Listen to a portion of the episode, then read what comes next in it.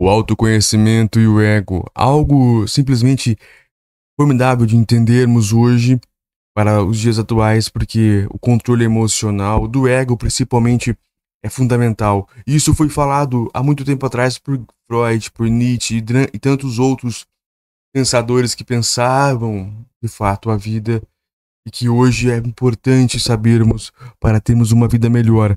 E aqui vejam o tópico da BBC. É, diminuindo, obrigado. A incrível transformação do ego desde que Freud popularizou o conceito. Entender o ego, o seu ID e tudo mais, o superego também, é importante para a vida. É muito importante. Vamos começar a leitura da BBC News Brasil. Sensacional, isso eu, eu adoro. 28 de outubro de 2023 é nova! Foi ontem para mim. Mesmo sem ser o primeiro a abordar a questão, Freud deu asas ao ego. Egocêntrico, egocêntrico, ego, egoísta, palavras que fazem parte do nosso cotidiano. Mas você sabe o que significa? Foi o criador da psicanálise, segundo Freud, em 1856-1939, que deu asas à ideia de, do ego. Cem anos atrás, com seu livro Das Ich und das Es, ou O Eu e o ID, editora da Companhia das Letras, 2011. Sabe que a ID, aqui fazendo a, uma parte, é algo natural, como se fosse o pré-ego, pré-superego. Você, as suas naturalidades que você nasce, da sua personalidade, mais ou menos, simplesmente só para fazer aqui uma, um ponto. Depois pesquise, mas é mais ou menos isso. É sua identidade, quase. Mais ou menos isso. Sabendo que a identidade que você nasce natural, você já consegue entender o que eu vou ler aqui. Para Freud, o ego representa o que pode ser chamado de razão e senso comum, um contraste com o ID que contém as paixões. Freud praticou o que chamou de psicanálise por quase 25 anos. O ego e o ID foi uma tentativa de apresentar o que ele conseguiu entrever sobre o funcionamento interno da mente. O médico vienense afirmou que, além de outra de ser dividida entre consciente e inconsciente, a mente era impulsionada por forças em conflito. Lógico.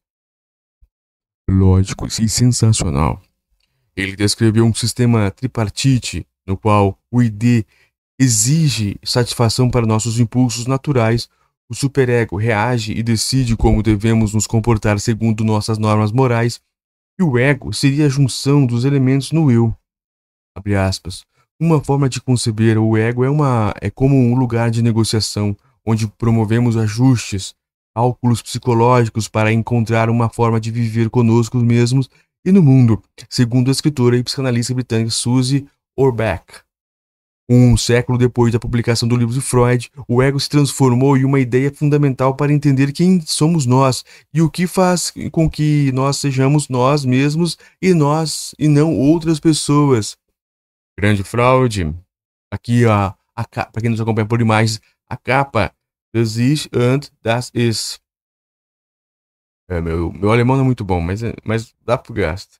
Na verdade, Freud não foi a primeira pessoa a propor essa ideia. O filósofo Friedrich Nietzsche é um dos meus favoritos. 1844, 1990, 1900, perdão, já havia afirmado 50 anos antes que nós temos um ego.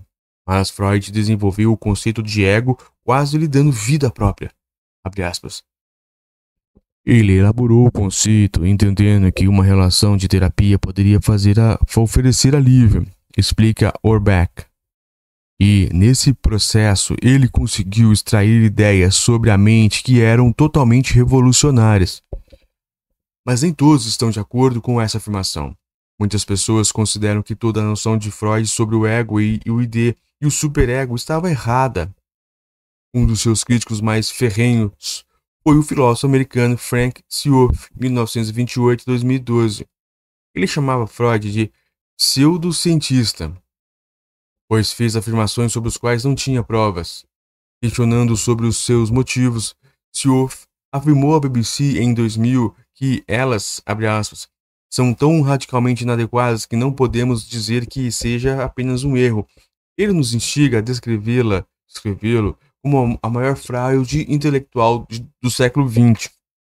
Isso que é, é ciúmes, né, Dr. Schultz? Schultz tem razão, não é a ciência, reconheceu o psicanalista britânico Adam Phillips em um programa de BBC dedicado a Sigmund Freud.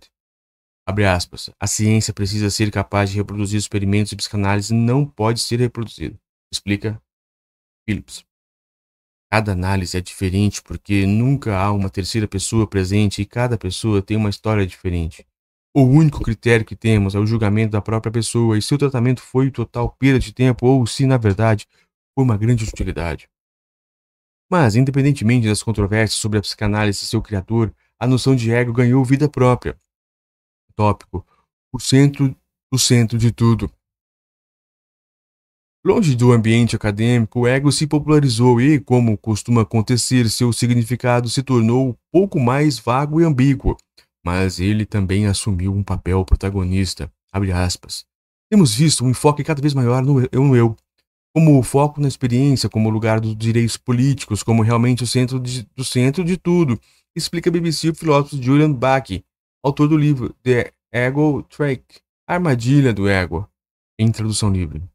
Para Bach, abre aspas, a, forma, a forma com que o pensamento se desenvolveu no, no Ocidente transformou o eu na unidade básica da sociedade, no fundamento de onde brota todo o resto. E isso, segundo ele, contribuiu para que o ego se separasse do seu lugar dentro do modelo de mente do Freud para se transformar em algo diferente, abre aspas. O que acreditamos que seja? Em grande parte, é um senso comum que dentro de cada, cada um de nós existe um ego, um eu singular, algo que contém todas as nossas diferenças, experiências, recordações, planos, projetos, relações, etc. Não é uma armadilha imaterial, nem uma região do cérebro, mas, como tantas coisas que existem, é uma correlação das partes, todas essas diferentes trabalhando em conjunto, concluiu, concluiu o filósofo. E uma música, segundo o compositor e escritor Stephen Johnson, ajuda a entender a forma em que o nosso ego pode se dividir em diversas formas quando trata de negociar a confusa realidade do mundo. Ego no palco. Johnson estudou o sentido do ego na música por muitos anos. Ele destaca a obra do compositor alemão Richard Wagner, 1813-1883, que explora a noção do ego, especialmente sua relação com esse misterioso inconsciente que, segundo Freud, está sempre à nossa espreita. Wagner concluiu, muito antes Freud, que temos uma mente consciente e inconsciente, que pode nos enganar durante a tomada de decisões básicas da nossa vida. Nas suas óperas, aspas, Existe uma relação extraordinária entre o que ocorre no palco e o que acontece no fosso orquestral, afirmou Johnson à BBC. O palco é a dimensão do ego. Os atores, o que ele dizem, o que eles dizem em suas ações, estão todos no cenário da mente consciente, racional, pensante cotidiana. Mas a música representa as ideias e sentimentos inconscientes, os impulsos. Por isso, os personagens podem dizer que estão fazendo algo por alguma razão ou que têm algum sentimento, mas a música pode nos dizer algo muito diferente, explica o compositor. Essa noção de que a música pode destacar algo que o ego desconhece foi aproveitada por Hollywood na década de 1930. Mas Steiner, frequentemente descrito como o pai da música do cinema de Hollywood, era vienense destaca Johnson. Ele certamente estava familiarizado com as ideias de Freud e as ideias em mente quando se dedicava a fazer a trilha sonora de um filme. Desde muito cedo você vê que a relação entre a partitura e o que está acontecendo na tela é muito singular, a concedida por Wagner entre a orquestra e o palco que prossegue o compositor. Existe um exemplo muito famoso, o incrível som criado por Peter Hermann para a cena do esfaqueamento do filme Psicose de Hitchcock. Esta é uma imagem de som incrivelmente deslumbrante que de fato nos conta que não podemos ver na tela a mulher sendo horrivelmente esfaqueada até a morte. Mas, se você retroceder o filme, poderá ouvir Herman estabelece essa relação muito antes. Enquanto Janet Lake está, por exemplo, dirigindo o carro para sair da cidade, não há motivo para que ela se sinta ameaçada, mas a música já faz. Ao fundo, o, o mesmo tipo de ilustração de cena seu esfacamento mais tarde. Essa técnica se baseia no desconhecimento, do, no desconhecimento pelo ego que está acontecendo abaixo da superfície. Atualmente, ela pode ser encontrada em toda parte, não só no cinema, mas também na publicidade, na música popular. Terapia e política. Resposta à compreensão de ego e que é ego inseguro, autoenganoso, cego ou que realmente está acontecendo, naturalmente é a terapia. aquela investigação profunda e muitas vezes, cara, sobre nossas próprias mentes. Sua versão alternativa mais barata e acessível é a autoajuda, um dos, setores mais lucrativos nos meios de comunicação e publicações em todo o mundo. A ideia de Freud de que podemos enquadrinhar e cuidar do funcionamento da, da nossa mente acabou gerando milhões de livros, aplicativos e canais de YouTube e outros, e outros locais, criando para nos ajudar e sentirmos melhor conosco mesmos. Para Julian Bag, essa ênfase em cuidar dos nossos egos talvez tenha nos afastado das, outra, das outras pessoas. Ele conta que originalmente a autoajuda tem um, um objetivo espiritual ou religioso, cultivar nossos egos para um propósito superior, mas isso mudou nos últimos cerca de 50 anos. Para ele, a autoajuda parece ser muito mais voltada agora à simples melhoria da, da minha vida como indivíduo em uma espécie de senso de recompensa hinduísta. Não existem muitos livros de autoajuda que discutam como ser uma pessoa melhor no sentido moral. A questão é ser mais forte, mais saudável, mais produtivo. E até quando tocam em aspectos éticos, eles são justificados por benefícios próprios. Abraçar as pessoas e ser gentil fará você se sentir melhor, e por isso você deve fazê-lo, explique, explica Bag. Essa ideia de alimentar o nosso ego combina com o que promoveram na década de 1980 políticos como a ex-primeira-dama britânica Margaret Thatcher, 1925-2013, e o ex-presidente americano Ronald Reagan, 1911-2004, a noção de que nossa verdadeira atenção deve ser dirigida às pessoas, às nossas necessidades individuais. Os defensores do neoliberalismo e do livre mercado, embora nunca tenham dito dessa forma, incentivar o fortalecimento do ego para poder agir sobre desejos vorazes desse, desse, desse furioso inconsciente do modelo tripartite de Freud. No final do século XX, a ideia do eu como o mais importante se tornou mais poderosa exagerada, tendo sido levada a um novo extremo, destaca Wagner. Thatcher, por exemplo, chegou a declarar, aspas, acreditamos que todos devemos ser indivíduos, mas todos desiguais. Uau! Ninguém, graças a Deus, é igual a nenhuma outra pessoa, por mais que os socialistas defendam o contrário. Acreditamos que todos têm direito a ser iguais, desiguais, mas, por, para nós, cada ser humano é igual, igualmente importante. Acrescentou a ex-primeira-ministra. Para Bag, algo mudou naquele momento, algo se inverteu, a balança se inclinou para o lado do indivíduo e para longe da comunidade. E esse afastamento da comunidade para uma espécie de egoísmo autorizado permanece muito presente nos dias de hoje. Onde, aonde está o ego? Muito bem. Essa pergunta parece absurda, afinal, é uma ideia não objeto.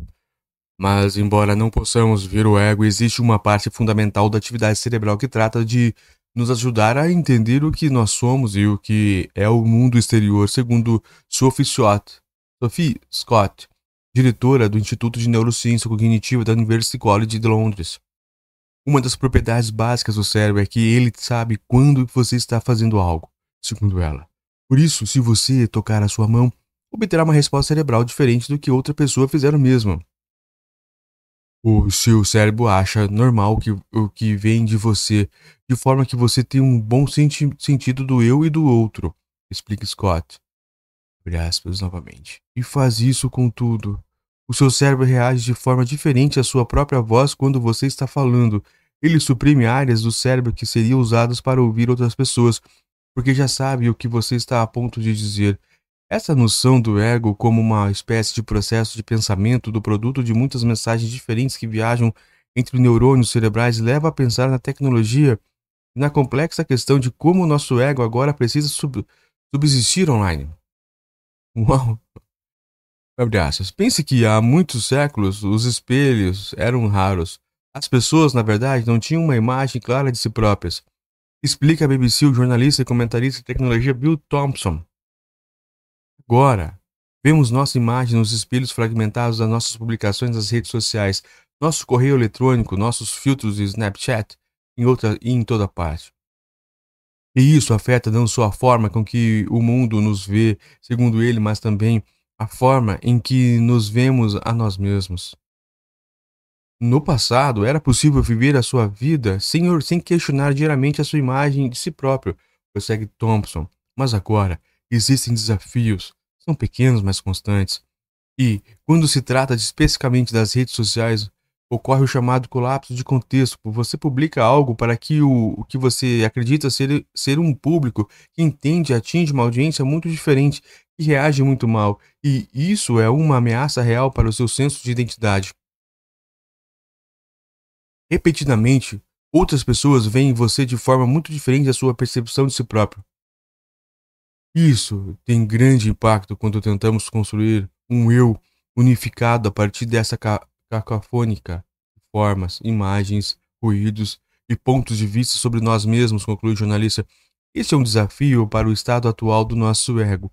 Um século depois de Freud, tenta localizá-lo na nossa cabeça, enfrentando todas as forças e ideias contraditórias que giram na nossa mente.